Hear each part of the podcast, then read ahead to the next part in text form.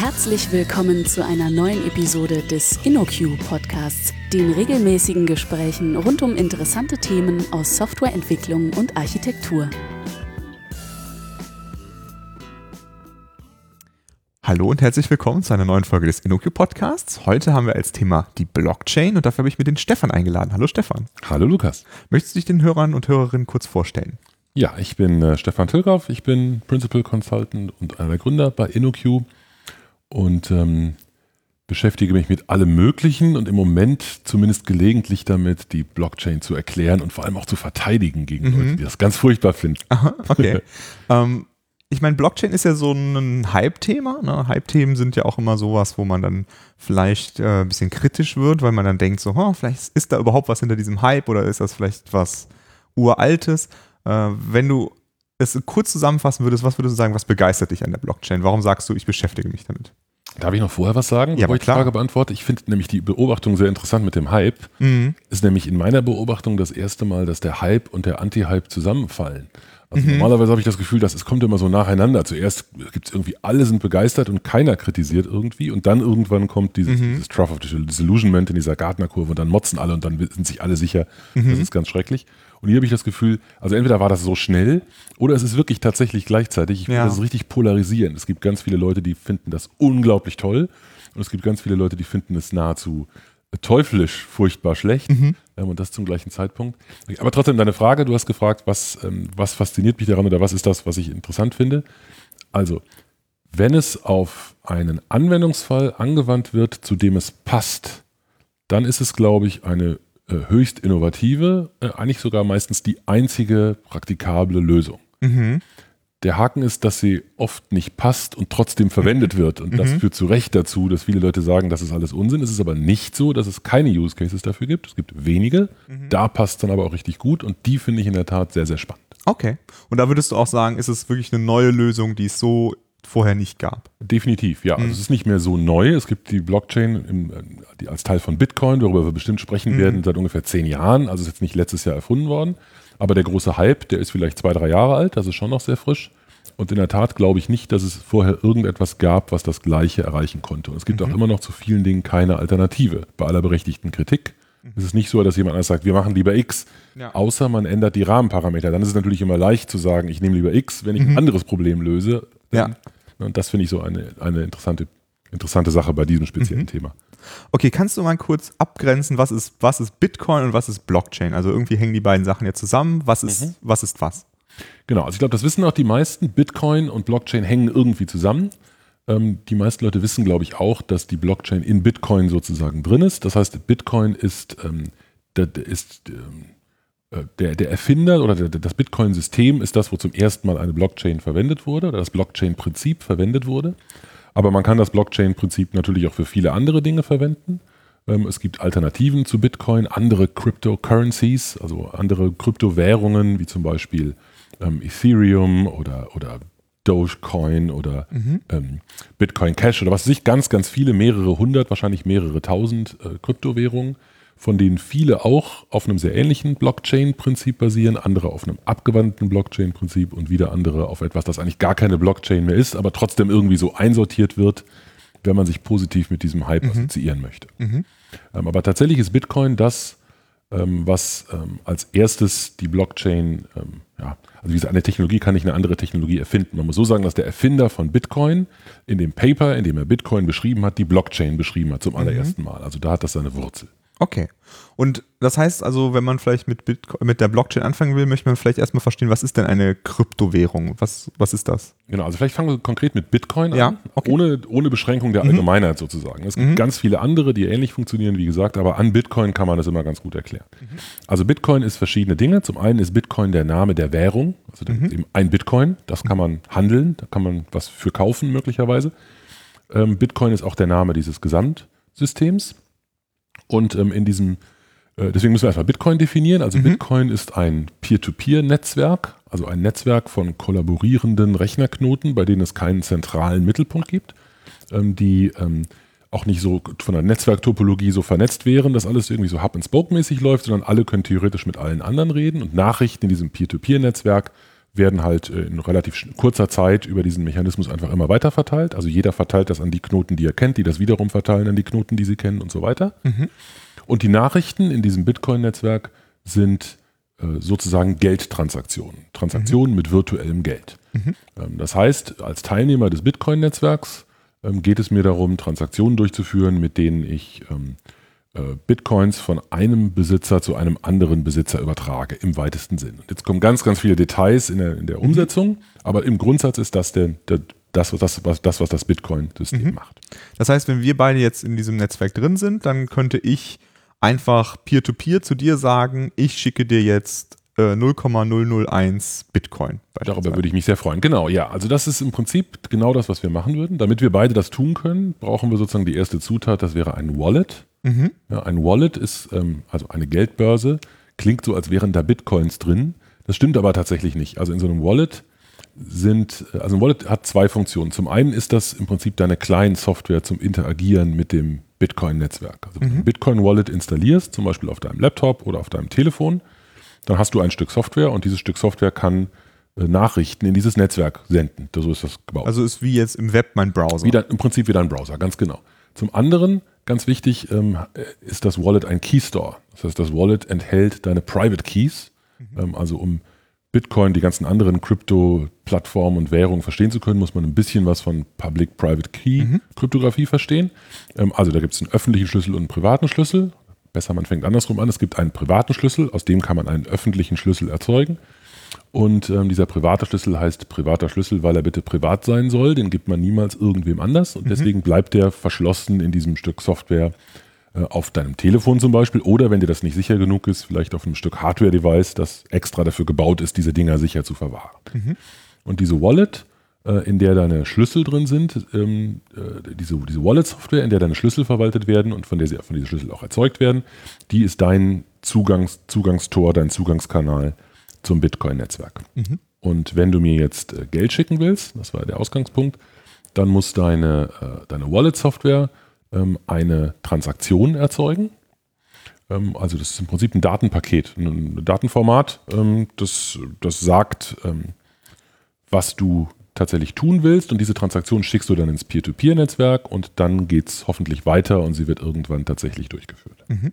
Also wenn ich jetzt ein äh, nicht technischer User bin, der mich, sich gar nicht dafür interessiert, wie das jetzt unten drunter funktioniert, dann könnte ich damit jetzt in einen Laden gehen, wenn er Bitcoin annehmen würde und ich könnte damit auch einfach etwas kaufen und dafür würde ich dann auch diese App benutzen auf meinem genau, Telefon. also diese Apps sind ähm, in der Regel so gebaut, dass man so einen Barcode scannen kann, so einen 2D-Barcode, theoretisch, praktisch das ist nicht, in der Praxis nicht sonderlich verbreitet. Aber praktisch könntest du in einem Geschäft, das das Ganze anbietet, würde dir die Kasse oder das Telefon des, des Barista, ja, wenn du mhm. Kaffee kaufen würdest, würde dir den 2D-Barcode zeigen, den würdest mhm. du mit deinem mit deiner Bitcoin-Wallet scannen, dann würde deine Bitcoin-Wallet dir sagen, der, den, bei dem du hier gerade stehst, der möchte gerne von dir den Gegenwert von 2,50 Euro in Bitcoin mhm. transferiert haben, und zwar auf diese Bitcoin-Adresse.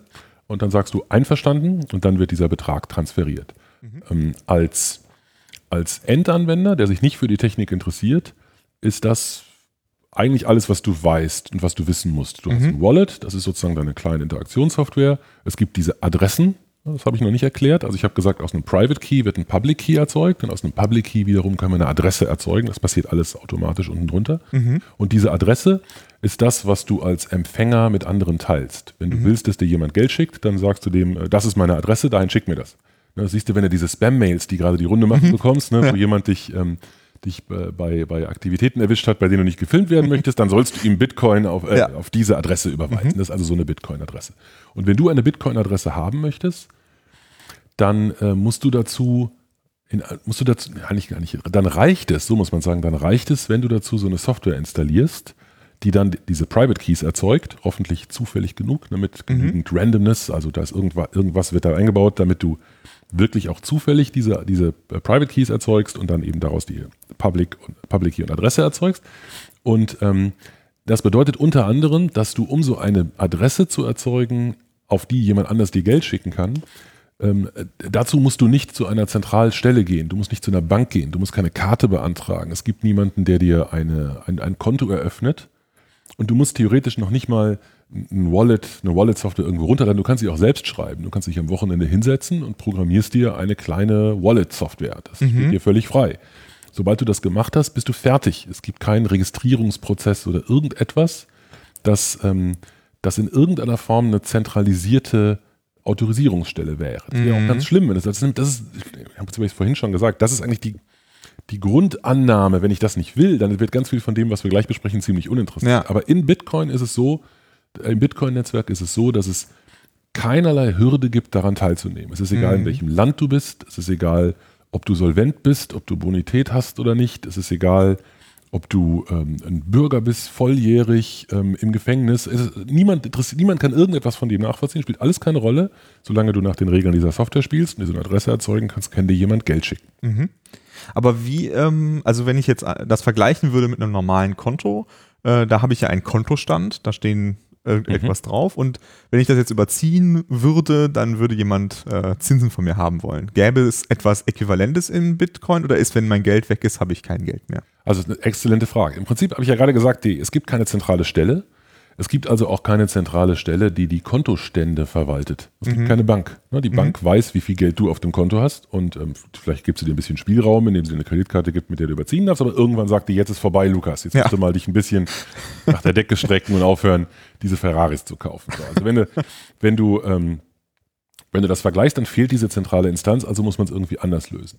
Und ähm, im Prinzip kann man das so erklären, dass ähm, es zunächst mal keine in, bei Bitcoin keine Kontostände gibt. Gar nicht. Es gibt mhm. nirgendwo einen Kontostand. Was es gibt, ist die Liste aller jemals durchgeführten Transaktionen. Und wenn du dir vorstellst, dass du alle Transaktionen, die jemals durchgeführt wurden, hast, dann kannst du dir auch vorstellen, dass du die aufsummieren kannst und dann weißt, wer wie viel Geld hat. Mhm.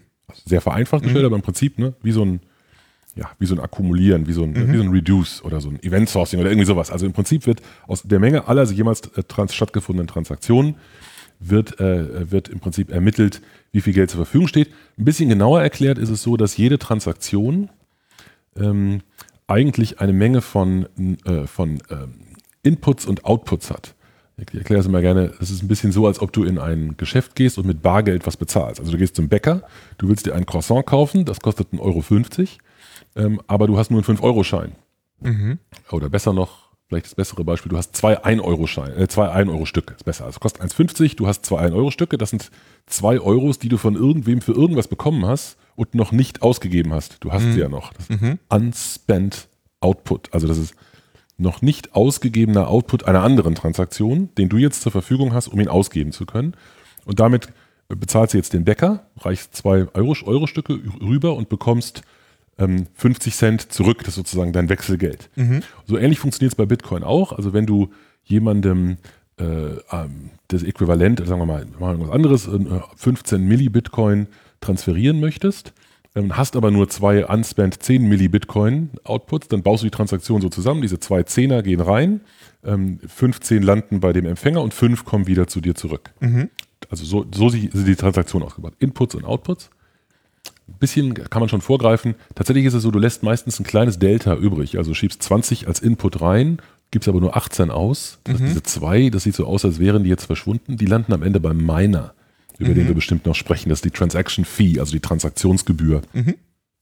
Aber vom Prinzip her ist das die, die äh, im Prinzip die Analogie dafür.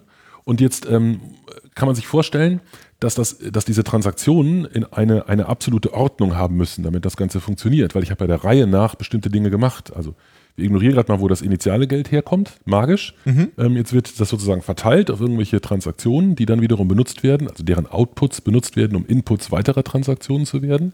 Und damit kann man erkennen, es ist sozusagen wichtig, dass das Ganze im Prinzip eine große lineare Verkettung sozusagen, muss nicht linear verkettet, aber es hat sozusagen eine zeitliche Ordnung. Mhm. Es ist ganz klar, was wann passiert ist. Aber das ist wie so ein äh, großes Buch, in dem alles drin steht, was jemals von da nach da gegangen ist. Genau, also auf Englisch sagt man auch Distributed Ledger, also mhm. verteiltes Hauptbuch, ist glaube ich mhm. die offizielle Übersetzung, aber genau wie du sagst, also letztendlich ist es wie, wie in der Kontoführung, also Kontenführung eines, eines Unternehmens, einer GmbH oder so, gibt es einfach ne, einzelne Buchungssätze, ne, die immer zeigen, was drin ist. Klar, in der GmbH-Buchung gibt es auch Konten, aber jetzt, also, mhm. ne, ich weiß, was ich meine. Also diese, diese einzelnen Buchungen sind immer drin von wo nach wo. Okay, und, und das heißt aber auch, dass äh, in diesem super hippen Kaffeeladen jetzt der Barista meinen Kontostand kennt. Dadurch, dass er meinen Public Key kennt, kann er nachschauen, wie viel Geld ich auf meinem Theoretisch Konto. ja, deine, dein Wallet ist aber so klug, dass es in der Lage ist, ganz beliebig viele Adressen zu generieren. Das heißt, ähm, du könntest theoretisch für jede Transaktion eine andere Adresse verwenden. Immer wenn du Geld haben willst, generierst du automatisch eine neue. Mhm. Ähm, und ähm, äh, genau das gleiche kannst du eben äh, beim Ausgeben theoretisch auch machen. Also der Input ist ja dann praktisch, was er nachvollziehen kann, ist ja nicht, dass es dir gehört, sondern wem das vorher gezahlt wurde. Weißt du, also Mhm. als du das Geld bekommen hast, hast du eine Einmaladresse benutzt und derjenige kann nachvollziehen, aha, von dieser Einmaladresse wurde ein Kaffee gekauft. Und wenn Mhm. du nächste Woche kommst, dann sieht er, dass von einer anderen Adresse ein Kaffee gekauft Okay. wurde. Das natürlich, bedeutet natürlich überhaupt nicht, dass das Ganze anonym ist. Denn Mhm. in aller Regel will man sich ja nicht nur mit sich selbst beschäftigen und nur virtuelle Dinge durch die Gegend schieben, sondern man möchte irgendwas äh, in, der, in der restlichen Welt damit machen, Mhm. in, der, in der wirklichen Welt, in der physischen Welt. Und dann ist es natürlich unter Umständen sehr, sehr leicht nachzuvollziehen, welche Adressen da wie miteinander korreliert sind. Ja, Ja. Also wenn ich zum Beispiel mein Gehalt von der Firma zahlen lasse, dann ist ja irgendwo klar, dass da jedes Mal, also die Firma weiß ja, wem sie das schickt. Weißt du, was ich meine? Also Ja, es gibt irgendwelche Bezüge oder ich beziehe vielleicht irgendeine Dienstleistung, ich bezahle damit meine Miete, ich mache irgendwas anderes. Also äh, ja, es ist so, dass dieses, äh, dass dieses Buch, dieses Hauptbuch mit all diesen Dingen, das ist öffentlich. Jeder kann alles sehen, was da drin ist. Es gibt keine Anonymität in Bitcoin. Ähm, aber es bedeutet nicht, es ist sozusagen Pseudonym. Nicht anonym, sondern Pseudonym, weil du dich ein bisschen verstecken kannst, aber mit, entsprechender, mit entsprechendem Aufwand kann man durchaus nachvollziehen, was da passiert ist. Da müsste man Gegenmaßnahmen ergreifen. Kommen wir vielleicht am Ende nochmal drauf, weil das Okay. ist ein bisschen fortgeschritten. Aber, aber grundsätzlich kann ich damit eine anonyme Zahlung durchführen, die, wo keiner nachvollziehen kann, dass die von mir kommt. Ja, bestes Beispiel die Spam-Mail, die, die viele jetzt bekommen haben. Mhm. Genau. Also das ist ein gutes Mittel für Erpresser, um sozusagen anonym an Geld ranzukommen, weil es nicht so leicht ist nachzuvollziehen, was danach damit passiert. Mhm. Weil es ja auch keine Bank gibt, bei der ich das Konto Richtig. dann habe. Ne? Das ist genau, also es äh, zeigt auch ganz schön Vor- und Nachteile von diesem System. Also das ist eine, vielleicht eine politische, eine ideologische Mhm. Frage. Ja? Also es ist sehr offen, es ist ein sehr, das äh, spricht den Nerd in jedem von uns irgendwie an. Es ist sehr offen, jeder kann da dran. Es ist ein bisschen wie das Internet in seinen Anfängen, wo man gesagt hat, toll.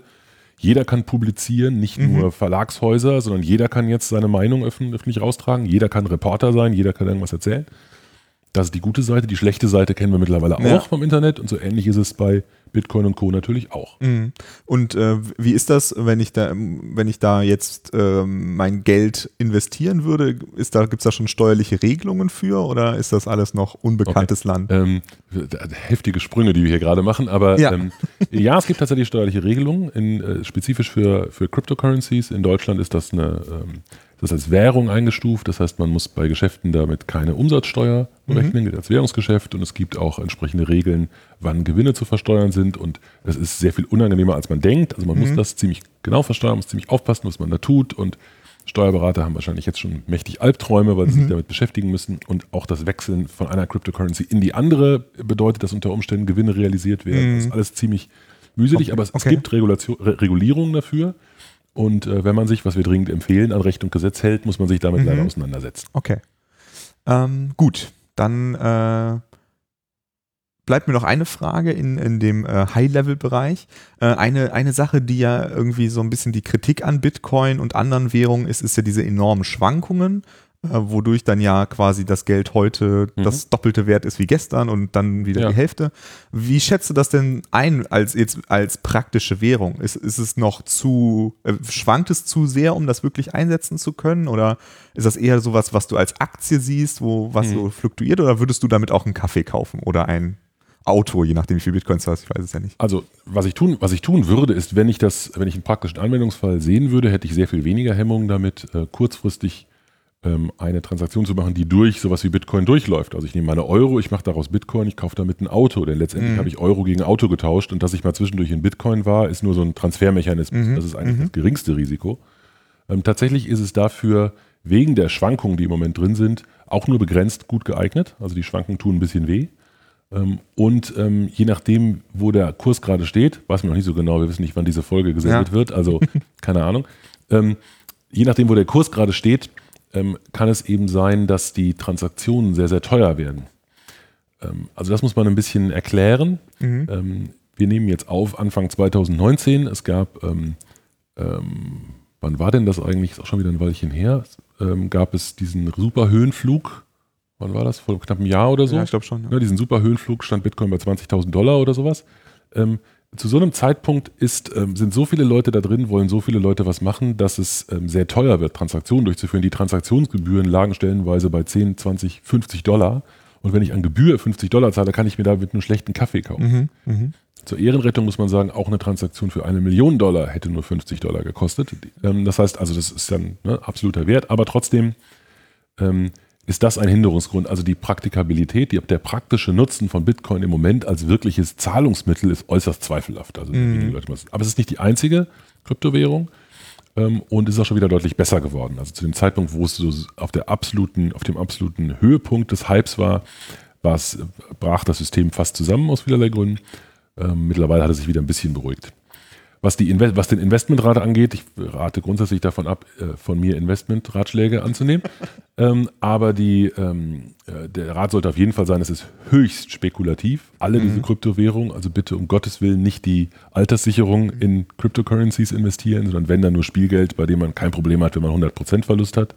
Ja, also wenn man das im Casino auf eine Zahl setzt am Roulette-Tisch, dann kann man auch Bitcoins davon kaufen. Okay. Das ist schon okay. Gut, dann lass uns doch mal in die Technik einsteigen. Also, äh, wir, du hast ja schon gesagt, irgendwie muss es ja möglich sein, dass man, äh, dass man nachvollziehen kann, dass ich wirklich dir Geld Mhm. schicken wollte. Weil sonst könntest du ja einfach sagen, der Lukas überweist mir jetzt sein gesamtes Ja. Geld und dann ist es weg. ne? Ja. Äh, wie funktioniert das? Also das, äh, das haben wir zum Teil schon angerissen. Das eine ist die äh, Public-Private Key-Geschichte.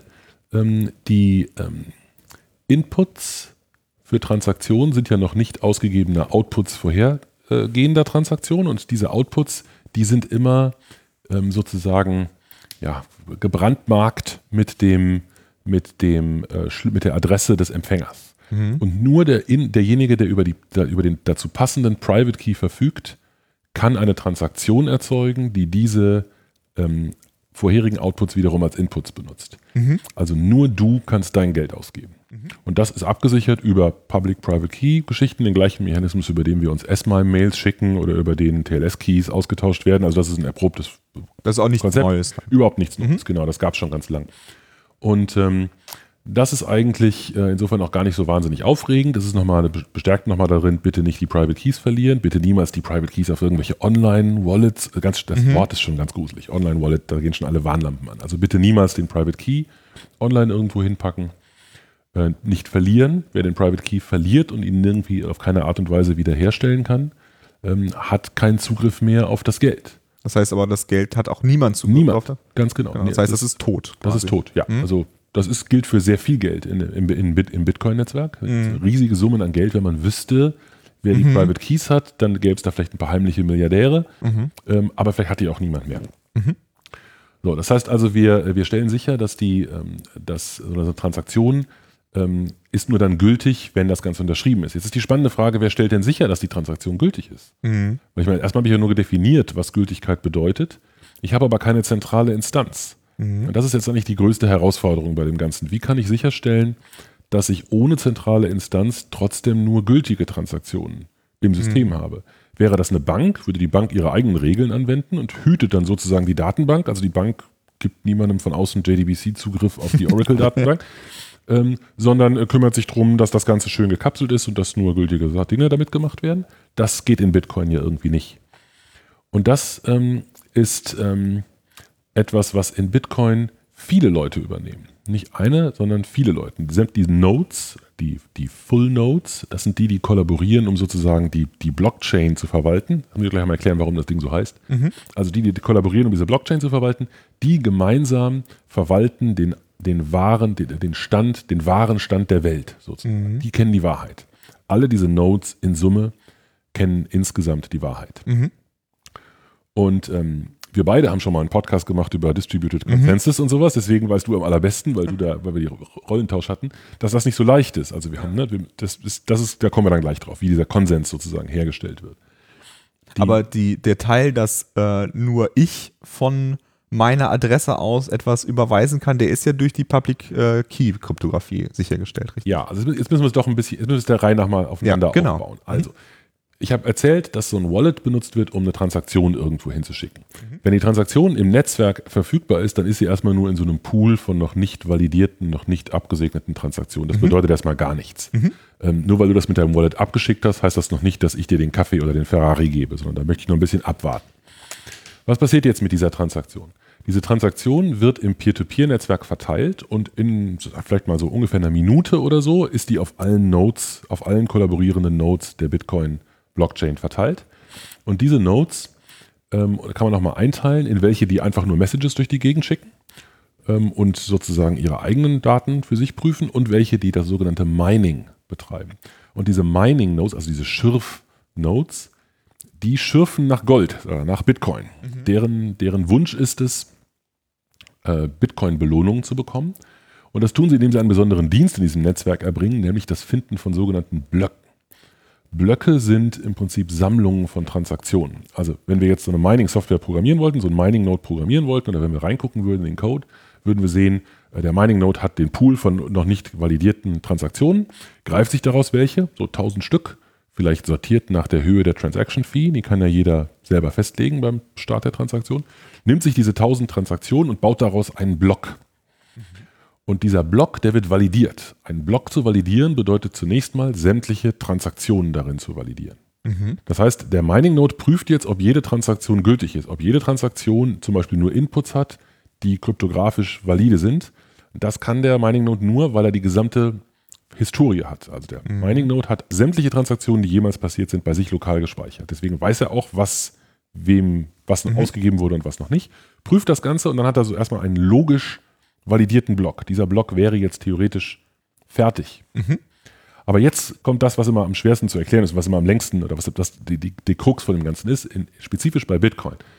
Ähm, und das ist, ähm, dass jetzt sozusagen ein, ein gültiger Block gefunden werden muss. Und das geht nicht nur einfach, indem, indem der valide ist, sondern dazu muss ich auch noch ein Rätsel lösen. Mhm. Klingt ein bisschen schräg, aber als Miner muss ich beweisen, dass ich bereit bin, ähm, Geld zu investieren.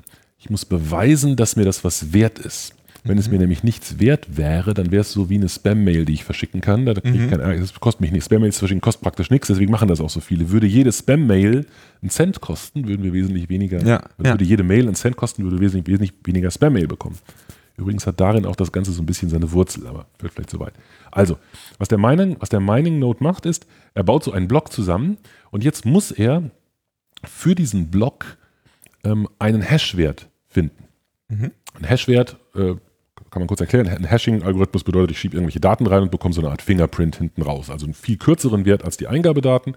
Ja, dieser Hashwert ist ähm, hoffentlich möglichst eindeutig ja, das ist in diesem Fall ist so ein, so ein SHA 256 mal 2, also äh, Quadrat, auf, auf, äh, aufwendiges Ding. So ein Hash wird berechnet und das, äh, das Wesen eines solchen Hash-Verfahrens ist, dass ich den Hash nicht erraten kann, wenn ich die Eingabedaten kenne. Also es, ne, ich kann.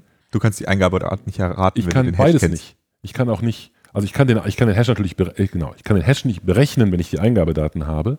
Ich kann vom Hash nicht zurück auf die Eingabedaten kommen. Vor allem aber kann ich nicht einen bestimmten Hash produzieren. Mhm. Ich, also es gibt keine, also, ich, also, zumindest nicht ohne es auszuprobieren. Ich weiß mhm. nicht, welcher Hash rauskommt, wenn ich nicht den Hash berechne. Ich mhm. kann das nicht erraten. Und das macht man sich jetzt zunutze, indem man sagt, es gibt eine Anforderung an den Hash, nämlich zum Beispiel, dass er mit fünf Nullen starten muss. Kann irgendein Hash sein, ist mir egal, aber er muss mit fünf Nullen anfangen. Die Wahrscheinlichkeit, dass so ein Hash mit fünf Nullen anfängt, auf Basis der Eingabedaten, kann man relativ gut ausrechnen. Also wenn das gleich verteilt ist, ne, dann ist, kann ich nicht im Kopf, aber dann kann ich im Prinzip sagen, also so und so viele Hashes aller theoretisch möglichen Hashes sind das, ne, die da reinfallen. Das heißt, ich kann jetzt diese Eingabedaten nehmen, den Hash berechnen und wenn ich Glück habe, erfüllt er dieses Kriterium und wenn nicht, dann eben nicht. Mhm. Das hilft mir jetzt noch nicht ganz weiter. Eine Zutat fehlt noch, nämlich, dass ich ein Eingabedatum habe, das ich ändern kann. Deswegen gibt es in diesem Block, in dieser Datenstruktur, gibt es ein Feld, das ist nur dafür da, dass ich da irgendwas reinschreiben kann. Das ist mhm. so eine Nonce. Und da schreibe ich jetzt irgendwas rein, berechne den Hash und gucke nach, ob der mit 5 Nullen anfängt. Und wenn nein, dann schreibe ich was anderes da vorne rein, berechne den Hash, gucke. Und das heißt, das mache ich jetzt so lange, brute force mäßig, bis ich einen Hash gefunden habe, der die, das Rätselkriterium erfüllt. Das bedeutet, dass in diesem Moment, wenn das passiert, der Miner sagen kann, ich habe einen gültigen Block gefunden. Mhm. Und dann verpackt er diesen Block oder hat diesen Block jetzt in dieser richtigen Datenstruktur und schickt den wieder peer-to-peer-mäßig ins Netzwerk. Jetzt ist es so, dass das nicht nur ein Mining Node macht, sondern ganz viele Mining Nodes. Also die Mining Nodes liefern sich untereinander ein Rennen, gültige Blöcke zu bauen. Die bauen nicht alle genau den gleichen Block. Weil ja Weil die- jeder verschiedene Pakete packen kann. Genau, ne? jeder kann andere Transaktionen auswählen, so ein paar Timing-Unterschiede. Vielleicht hat hat der eine oder andere die Transaktion noch nicht, die beim anderen schon angekommen ist. Ne? Das ist eine Variante. Und ähm, was auch passieren kann, ist, die können unterschiedliche Vorgängerblöcke gewählt haben, denn der Vorgängerblock wird auch referenziert aus dem Block, den ich gerade baue. Mhm. Das heißt, wenn ich jetzt ähm, so einen Block gefunden habe und ins Peer-to-Peer-Netzwerk schicke, dann äh, kommt er bei anderen Mining-Nodes auch an, die auch gerade dabei sind, so einen Block sich anzugucken.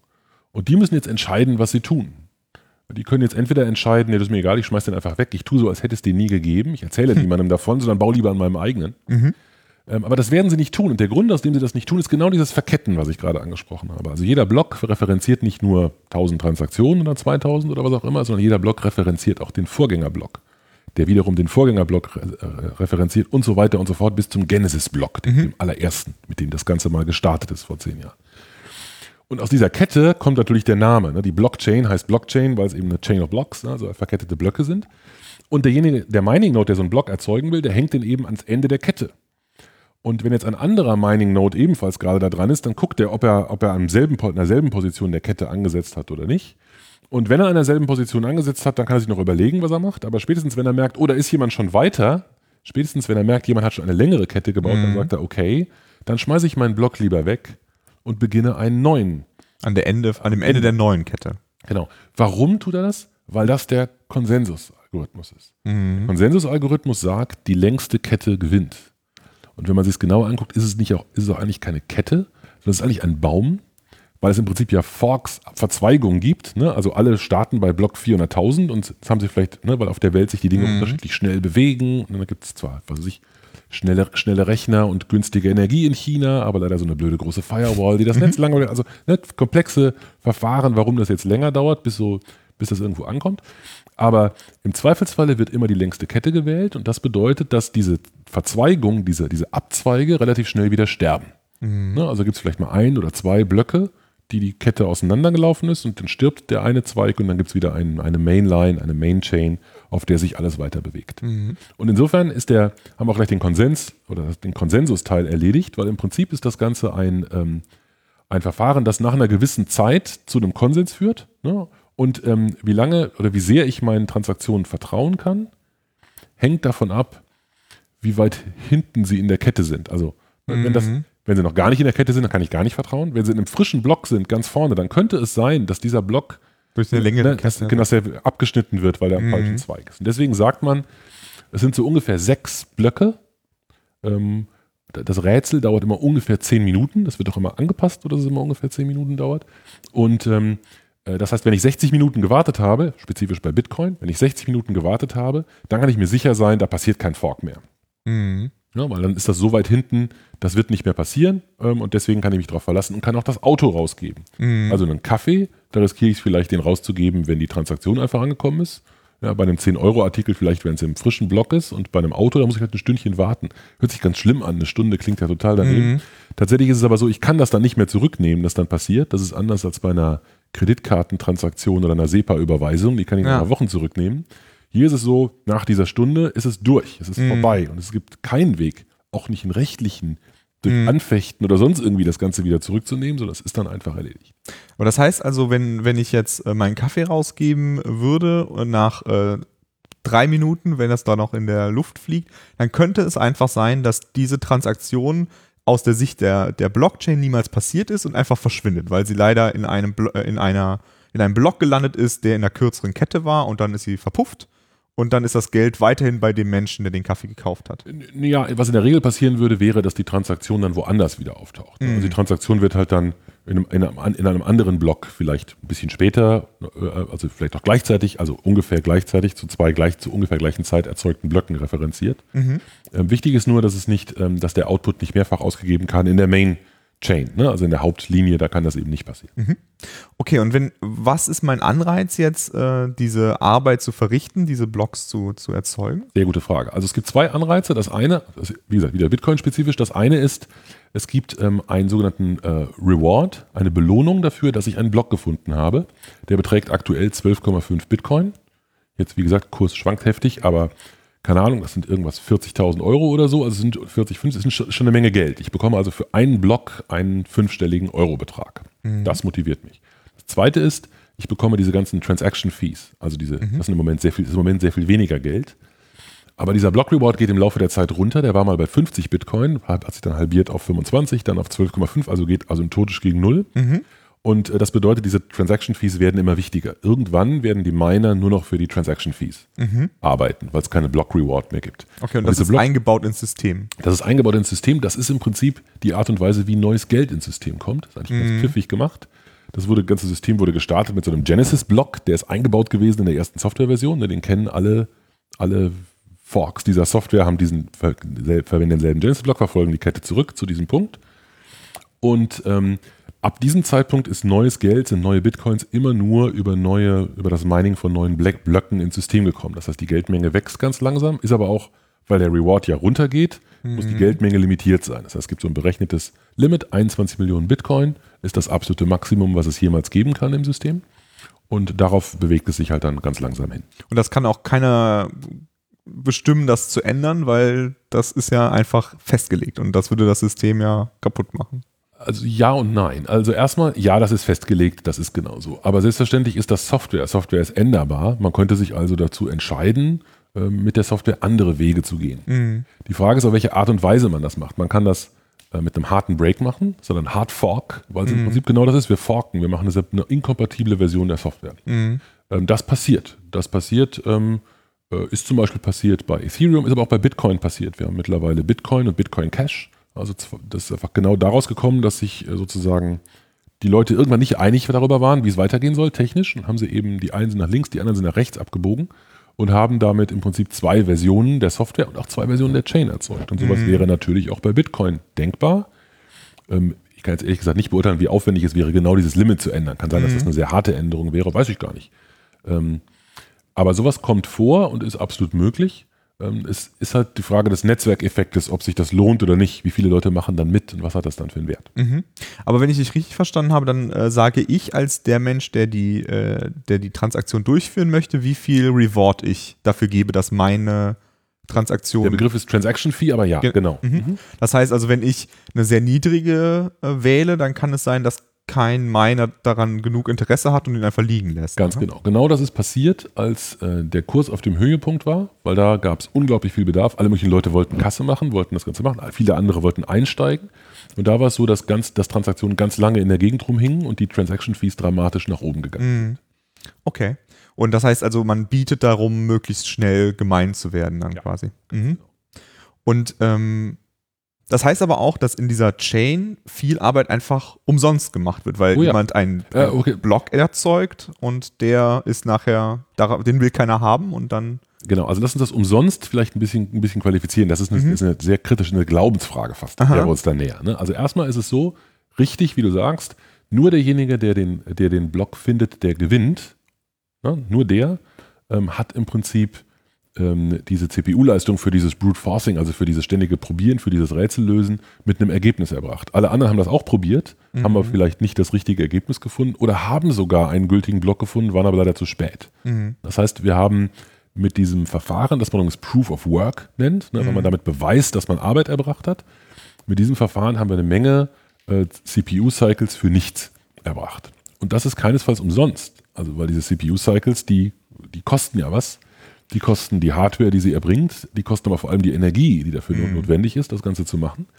Und das ist auch keine Kleinigkeit. Also mittlerweile, ähm, die letzte Statistik, die ich gesehen habe, ist, ähm, dass der geschätzte Energieverbrauch von Bitcoin so ungefähr zwei Drittel des Stromverbrauchs der Niederlande ist. Wow. Ja. ja das ist schon mal eine, eine Aussage. Und jetzt kommt genau die Glaubensfrage. Also wenn ich der Meinung bin, Bitcoin ist sowieso Quatsch, das ist alles nur Unsinn, er gefüllt keinerlei Wert, ist nur ein Experiment von irgendwelchen bekloppten Nerds, mhm. äh, von irgendwelchen Anarchisten und dafür verbrate ich äh, den Energiebedarf von zwei Dritteln äh, der Nieder oder äquivalent zu zwei Dritteln der Niederlande, dann ist das, dann ist das eine Umweltsünde, die wirklich, also mhm. tragisch ist. Das ist. Wir ruinieren unseren Planeten für ein bescheuertes Experiment. Mhm. Das ist Position 1. Mhm. Ähm, und die kann ich nachvollziehen. Also ich verstehe das, mich macht das auch unruhig, dass es so viel Energie ist, die dafür verbraucht wird. Es gibt auch Position 2, die sagt, das ist keinesfalls umsonst. Auch die, auch die Leistung, die erbracht wurde für die, ähm, für die Blöcke, die nicht gewonnen haben, ist nicht umsonst, weil das, was man dafür bekommt, ist das Vertrauen in dieses System. Also ich kann diesem System vertrauen, das kann man auch tatsächlich, weil in den zehn Jahren ist es niemals passiert, dass irgendjemand die Bitcoin-Historie gefälscht hat. Das ist noch nicht vorgekommen, einfach weil ähm, der Aufwand zum Betrügen so absurd groß wäre, dass er sich nicht lohnt. Also eine der, der coolen Innovationen an Bitcoin ist, dass das ähm, Verletzen der Regeln keine, kein gutes Investment ist. Man appelliert also gar nicht so sehr an Ethik und Moral oder man kann sich auch nicht an, man appelliert auch nicht an das Einhalten von Gesetzen, weil im Zweifelsfall ist es ja anonym und keiner weiß es und ein Richter ist auch nicht da. Und, äh, genau, mhm. Deswegen sagt man, es darf sich nicht lohnen, ähm, zu betrügen. Und deswegen ähm, ist die Frage, wenn ich ganz viele, wenn ich ganz viel Hardware habe und ganz viel Energie bereit bin zu investieren, wie kann ich vermeiden, dass Leute damit betrügen? Ich kann ganz, ganz einfach damit vermeiden, dass es ihnen mehr Geld bringt, wenn sie sich an die Regeln halten. Mhm. Also wenn ich die Hardware habe, um das Ganze zu machen, dann ist das Beste, was ich damit tun kann, Bitcoins zu meinen, mhm. nicht zu versuchen, zu betrügen. Das Betrügen ist ohnehin sehr eingeschränkt, weil das Schlimmste, was ich machen könnte, wäre, mein eigenes Geld zweimal auszugeben. Mhm. Also was ja verhindert wird, ist diese Double Spend. Attacke, also ich, ne, genau das eben zweimal auszugeben, weil diese Historie gepflegt wird und ich nachvollziehen kann, ob Geld, das jemand behauptet zu haben, wirklich auch noch da ist oder ob es schon für was anderes mhm. ausgegeben hat. Und das bedeutet, da das Ganze ja kryptografisch abgesichert ist über Public-Private Key, kann ich sowieso nicht dein Geld ausgeben und du nicht meins. Ich kann nur mir zweimal von, meinem, von einem Geldschein oder von einem Geldbetrag ein Auto mhm. kaufen. Und um das zu verhindern, es dient eben dieses System, das damit dieses Vertrauen erzeugt und dieses Vertrauen ist tatsächlich eine Menge wert. Okay, aber, aber es ist aber äh, auf jeden Fall so, dass dadurch, dass diese, dass da diese Arbeit ja das ist, ähm, was beweist, dass etwas richtig ist, dass das inhärent in dem System ist, dass man immer mehr Energie verbrauchen wird, richtig? Ähm, ja und nein. Also zum einen gibt es Möglichkeiten, also zum einen ist es eine Funktion des, des Preises, ein bisschen komisch, was so zirkulär klingt. Ne? Mhm. Die, wenn ein Bitcoin unglaublich viel Geld wert ist, dann lohnt es sich auch sehr viel Energie zu investieren, um die Belohnung zu bekommen. Mhm. Als ein Bitcoin äh, ein Euro wert war, hat niemand so viel Geld ausgegeben. Warum auch? Hätte ich 12,50 Euro als Belohnung oder 50 Euro damals als Belohnung bekommen, dafür werde ich jetzt nicht äh, eine Serverfarm aufbauen und riesig Energie ver verballern. Wozu? Das heißt, der, der, äh, der Hype ist ein bisschen Mitschuld. Also der mhm. Hype ist ein bisschen Mitschuld, weil es eben so ein Spekulationsinstrument geworden ist und ganz viele Leute ohne irgendwas an Technik da irgendwie zu verstehen und sich dafür zu interessieren, es einfach als Vehikel benutzt haben, um zu spekulieren. Mhm. Ist der Kurs nach oben gegangen, das wiederum macht es lohnenswerter, ähm, Energie zu, ver zu ver verballern. Das geht auch wieder runter, das ist das eine. Das andere ist, natürlich kann ich ähm, für die äh, fixen Kosten äh, eines Blocks, kann ich mit diesen, diesen, mit diesen fixen Kosten kann ich unterschiedliche Dinge machen. Ich könnte zum Beispiel mehr Transaktionen reinnehmen in so einen Block. Mhm. Ja, oder ich könnte solche hybriden Lösungen bauen, aber das führt jetzt vielleicht ein bisschen mhm. zu weit. Müssen wir ein bisschen auf die Zeit mhm. ähm, auch achten. Aber, aber es ist, ähm, äh, wäre es denn denkbar, dass man wirklich jetzt den gesamten Geldverkehr der Welt in diesem System macht, wo so viel Arbeit notwendig ist? Oder ist mhm. das gar nicht denkbar, weil das genau. alles also explodieren würde? Im, äh, das aktuelle Bitcoin-Netzwerk hat eine ähm, Kapazität von ungefähr fünf bis sechs Transaktionen pro Sekunde. Mhm. Klingt das nicht so imposant. Nicht jetzt, wirklich ne? imposant. ja, also wenn ich mir irgendwie so ein typisches, so ein Visa-Netzwerk oder so, ne, das macht 25, 50, vielleicht 100.000 Transaktionen in der Sekunde. Das heißt, das ist natürlich absurd. Deswegen ist die, ist die Leistungsfähigkeit von speziell diesem System für das globale Finanzsystem aktuell nicht geeignet. Überhaupt mhm. Aber erstens kann sich das ändern, also das kann sich ja verändern, so wie sich das Internet auch verändert hat. Ne? Mhm. Internet war auch mal ein Netzwerk mit irgendwie, weiß nicht, 20 Knoten. Mhm. Heute betreibt es die ganze Welt, das, das war mal anders. Ähm, zum Teil sind es aber durchaus relevante Probleme. Also das eine ist, diese, diese Blöcke, die ich gerade geschildert habe, die werden alle, alle 10 Minuten gefunden. Und ähm, die haben ein Größenlimit und deswegen passen einfach nur eine bestimmte Menge an Transaktionen da rein. Das ist ein Limit. Das kann man auf verschiedene Arten ähm, angehen. Eine Variante ist, man äh, optimiert ein bisschen, also man macht die Transaktionen kleiner, man packt vielleicht nicht alles in die Blöcke. Das ist eine Sache, die vor kurzem passiert ist. Da sind bestimmte Dinge ausgelagert worden aus den Blöcken, die gar nicht mehr kryptografisch mhm. abgesichert werden müssen. Damit ist ein bisschen mehr Kapazität drin. Man kann auch die Blockgröße verändern indem man sagt, Blöcke haben nicht ein Größenlimit von einem Megabyte oder zwei, sondern die können auch 50, 100, 200 Megabyte groß sein. Das ist allerdings manchmal ein, Hinderungsgrund, äh, da ist manchmal ein Hinderungsgrund die Tatsache, dass das das äh, Mining schwieriger macht. Und man möchte gerne, dass das Mining einer möglichst großen Menge von möglichen äh, ähm, äh, Usern zur Verfügung steht. Also viele Leute sollen das tun dürfen, um diese Dezentralität zu fördern, damit es nicht so konzentriert wird und die mhm. Hürde soll auch nicht so hoch sein. Das mhm. ist so eine Grundsatzfrage. Ein anderer Weg ist, dass man Dinge nicht, dass man nicht alle Dinge in der Blockchain macht. Ja, also im Prinzip, ähm, ich sage immer, Scherz ist die langsamste und spannendste Datenbank der Welt. Ja, Mhm. Das ist letztendlich eine große Datenbank, eine große verteilte Datenbank. Aber es ist eben eine wahnsinnig langsame Datenbank. Und wenn ich die Wahl habe zwischen einer langsamen Datenbank und einer schnellen Datenbank, dann werde ich wann immer möglich die schnelle Datenbank nehmen. Und die langsame nur dann, wenn die mir irgendeinen Vorteil bringt. Mhm. Und der Vorteil, den äh, die Blockchain und im spezifischen Fall das Bitcoin-Netzwerk bringt, ist eben genau diese Unveränderlichkeit, ähm, diese, diese, äh, dieses Vertrauen, diese Sicherheit ähm, und vor allem die Abwesenheit von Zentralisierung. Also Bitcoin adressiert genau diesen Fall. Ich habe keine zentrale Stelle und ich vertraue auch niemandem. Also ich habe ein Vertrauen, eine vertrauensvolle Datenbank, obwohl ich niemandem vertraue, der da mitspielt. Mhm. Das ist eine sehr ungewöhnliche Situation. Wenn ich die nicht habe, also wenn ich jemandem vertrauen kann und der auch noch in der Lage ist, einen Server für mich zu betreiben, eine dicke Datenbank draufzupacken, ist das auf jeden Fall die bessere Lösung. Mhm. Wenn ich das aber nicht habe, dann ist es eben keine Lösung. Ja, wenn ich niemandem vertraue, wem soll ich denn dann die, die, die Datenbank-Passwörter geben? Mhm. Offensichtlich kann ich das ja nicht. Das heißt, wenn ich äh, jetzt ein Unternehmen bin und äh, ich habe eine Serverform von 1000, äh, von 1000 Servern, denen ich vertraue, dann ist wahrscheinlich eine Blockchain nicht so das Richtige, weil ich dann sehr viel Energie verbrauchen würde, um äh, quasi Vertrauen herzustellen, wo eigentlich schon Vertrauen da wäre. Genau, also da müssen wir jetzt vielleicht dann ein bisschen, äh, ein bisschen äh, ausholen oder ein bisschen abbiegen, weil eigentlich verlassen wir jetzt so ein bisschen das ähm, Spezifische bei Bitcoin. Mhm. Ja, es gibt durchaus ja Varianten. Wir haben bis jetzt über Bitcoin gesprochen, weil man es daran ganz gut erklären kann. Aber vieles von dem, was ich gerade gesagt habe, gilt für andere Blockchain-basierte oder Blockchain-verwandte Lösungen nicht. Und insofern muss man sich immer angucken, was genau jetzt die, die Anforderungen sind Mhm. und was meine Rahmenbedingungen sind. Und dann kann ich mir überlegen, welche dieser vielen Lösungen möglicherweise passen könnte. Okay. Okay, das heißt, ähm, wir haben das Thema Bitcoin jetzt so ein bisschen um, umschifft, das ganze Gebiet. Genau, also ich glaube, wir könnten noch fünf Stunden weiter Aha. über Bitcoin reden und ich habe äh, bestimmt ganz viele Dinge extrem vereinfacht und weggelassen, aber so für einen ersten Überblick ist das ganz ausreichend, denke ich. Okay, dann äh, würde ich sagen, äh, wir äh, machen äh, hier an dieser Stelle Ende und in der nächsten Folge sprechen wir über andere Anwendungsfälle für Blockchain und Varianten davon. Mhm. Wie, was macht Bitcoin, was man vielleicht anders machen könnte in einer anderen Währung oder in einem anderen System ähm, und schauen mal, was da so die Use Cases sind, die man vielleicht auch so in einem Projekt gebrauchen könnte. So. Gut, dann danke ich dir für deine Zeit Sehr gern. und den Hörern und Hörerinnen bis zum nächsten Mal. Bis dann.